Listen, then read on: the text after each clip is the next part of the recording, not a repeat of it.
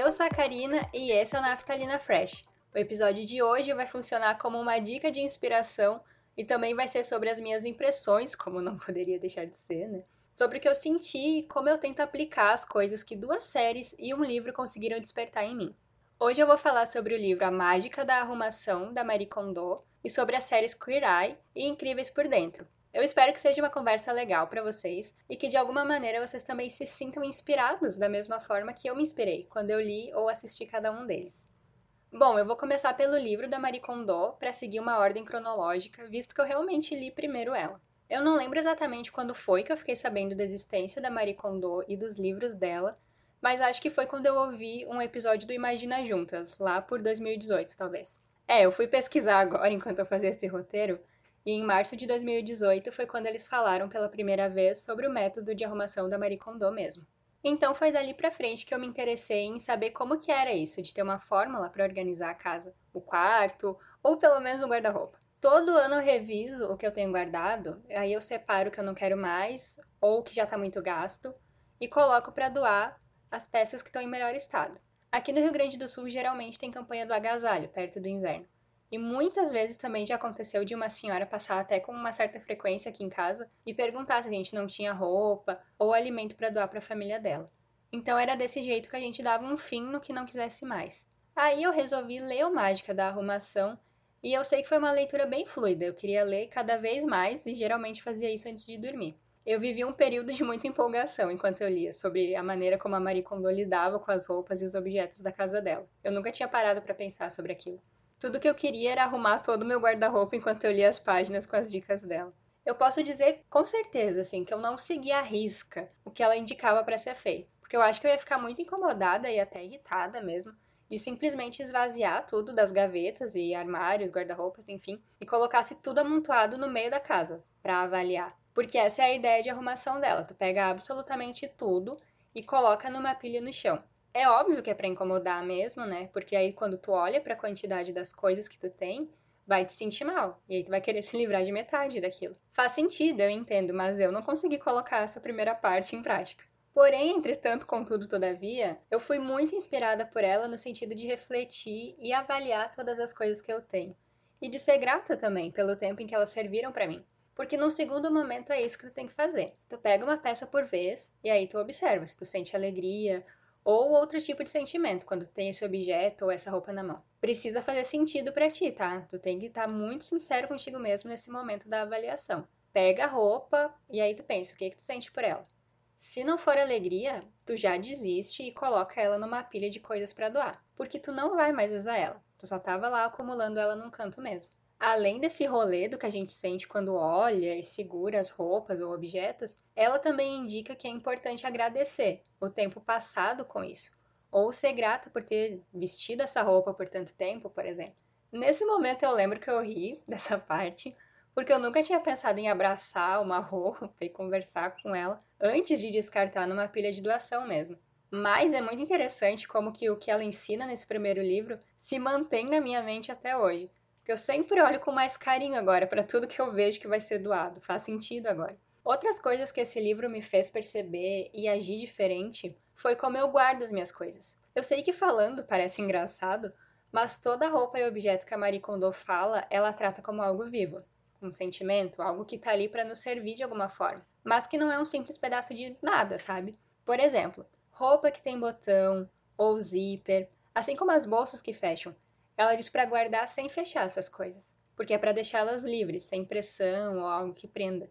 Porque afinal de contas, né, elas já passaram o dia todo sendo vestidas ou abotoadas, e no caso das bolsas e mochilas, elas já carregaram tanta coisa para auxiliar a gente durante o dia todo que não é justo que quando elas cheguem em casa ainda tenham que ficar cheia ou amarrada, fechada com zíper, por exemplo. O mesmo se aplica para gravata guardada com nó, ou lenço que tu não desamarra quando vai guardar. A ideia é de alívio mesmo. E hoje em dia eu tento deixar a maior parte dela sem abotoar quando eu guardo. É bizarro o que uma ideia pode fazer na tua cabeça, né?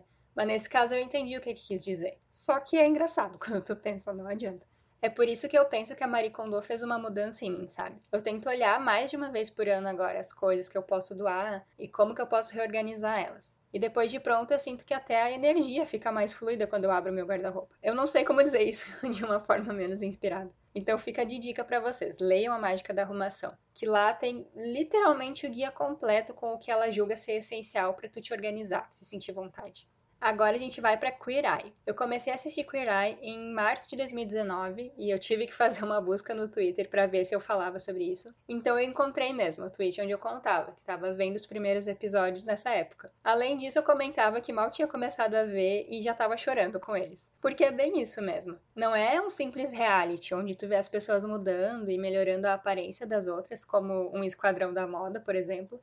E, inclusive, eu acho bem agressivo até o jeito do Esquadrão da Moda, mas, enfim, não tô aqui para falar disso. Queer vai além. Eles arrumam sim a tua casa, a tua aparência, te dão dicas, mas eles vão na tua alma também. Porque é preciso entender como é que tu vive, que coisas que tu gosta, que aspectos tu precisa melhorar para se ver no espelho e gostar do que está refletido ali, tanto de forma interna quanto externa mesmo. Tudo isso fica muito melhor com o fato de que os Five Fab, ou os Cinco Fabulosos, são incríveis são, assim, a, pura vontade de te fazer ficar bem e ensinar o que cada um tá ali disposto a te dizer. A gente tem o Anthony, que cuida da parte de culinária, né? Quem ensina os pratos legais e dá dicas de alimentação que vão complementar ou melhorar a tua vida. Tem o Caramel, eu nunca sei essa pronúncia, então eu espero que seja assim desse jeito que eu falei. Que é quem cuida da parte cultural, de ensinar mais sobre algo que a pessoa vai se desenvolver, de levar ela para conhecer lugares que tenham a ver com o que ela quer ou gostaria de ser. Tem o Ten, que é quem cuida das roupas, os estilos, dá as dicas e arruma todo o novo guarda-roupa da pessoa.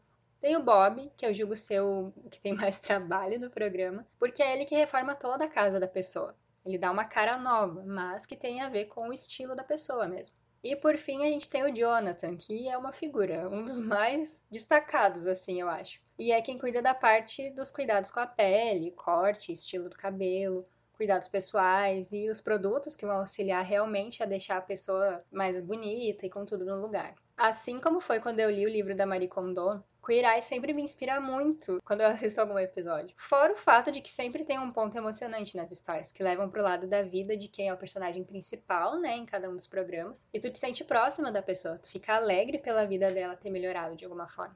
Eu indico muito que todo mundo assista Queer Eye, porque tu sai de lá te sentindo acolhido. Eu realmente percebi que, pelo menos para mim, o dia perfeito para assistir um episódio deles é quando tá com previsão de chuva ou até chovendo já, que aí o dia fica mais friozinho e escuro, sabe? Mas ainda não é noite. E aí tu pode te aconchegar num lugar tranquilo para poder ver. Eu recomendo demais a experiência. E agora a gente vai para a última indicação, que também é uma série que eu comecei a assistir em fevereiro, então não tá assim tão longe. Eu tô falando de Incríveis por Dentro, um reality de decoração e de projetos de casa muito da hora, que tem na Netflix. E que eu conheci num dia onde eu tava salvando realities de decoração, organização e até documentários nesse estilo largados e pelados, sabe? Pra assistir em algum momento. Foi aí que Incríveis por Dentro surgiu como uma das indicações. Até o momento só existe uma temporada. Tem 12 episódios e cada um deles dura menos de meia hora é bem tranquilo. E tu facilmente vai querer maratonar, porque nem vai sentir que eles já estão se encaminhando para o fim. Uma observação sobre Incríveis por Dentro foi que eu fiz questão de assistir os episódios dublados, porque eu queria ter a mesma sensação de quando eu vejo algum programa assim na TV. E funcionou, porque é bem isso que eu sinto quando eu assisto. Mas a minha sugestão é que mesmo que tu também opte por assistir dublado, para ter essa experiência, deixa a legenda em português ativada, porque nem todas as pessoas que aparecem chegaram a ser dubladas. A menos, é claro, que tu seja bilíngue ou poliglota, visto que nem todo mundo lá tá falando em inglês, tá? Mas aí é contigo, eu pelo menos avisei. Em cada episódio a gente conhece a história de uma casa que está sendo planejada e qual que é a ideia, né, do dono para deixar ela sensacional e totalmente inesperada, e também fica sabendo de outras duas moradias que já foram concluídas. E aí tu vê por que, elas são realmente incríveis. O nome da série não é à toa mesmo. Eu recomendo muito se tu curte esse tipo de conteúdo sobre construção e mudança completa de ambiente com decoração diferente e ideia bem doida mesmo. Um dos lugares que aparece é nada menos que uma casa que foi construída do zero dentro de um barco. Sim, um barco.